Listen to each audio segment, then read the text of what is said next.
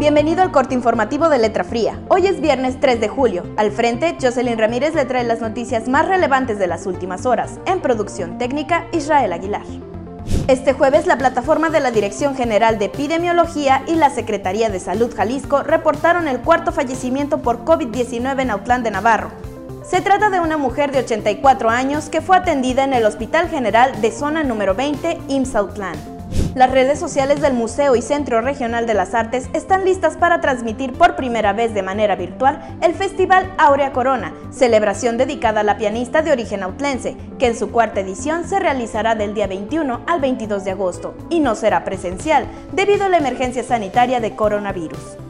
El gobierno de Jalisco puso a disposición de la población nuevas herramientas tecnológicas para combatir el dengue, tales como una aplicación llamada Sin Dengue, un micrositio, un call center y un chatbot que responderá preguntas frecuentes sobre la enfermedad.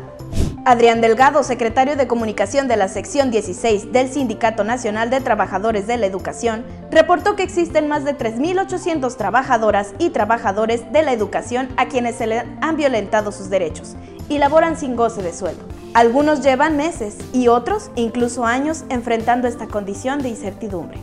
En 2020, la Feria Internacional del Libro de Guadalajara cumple 34 años y aunque los lectores están listos para vivirla, la feria del libro más importante de Iberoamérica podría realizarse a la distancia o incluso posponerse por la pandemia. Este jueves, la Alianza Democrática Estudiantil emitió un comunicado en el que se pide a la Federación de Estudiantes Universitarios y a la Universidad de Guadalajara que se aplace el proceso de renovación de la Sociedad de Alumnas y Alumnos, debido al riesgo que representa el COVID-19 para la comunidad universitaria. Diabetes, hipertensión y obesidad son enfermedades crónicas que potencializan el riesgo de complicaciones y de gravedad en personas que padezcan COVID-19. Estos padecimientos crónicos están presentes en más del 50% de quienes fallecieron a consecuencia de la infección por el nuevo coronavirus y en el 60% de los casos confirmados. Esto es todo por hoy. El equipo de Letra Fría le desea un excelente fin de semana.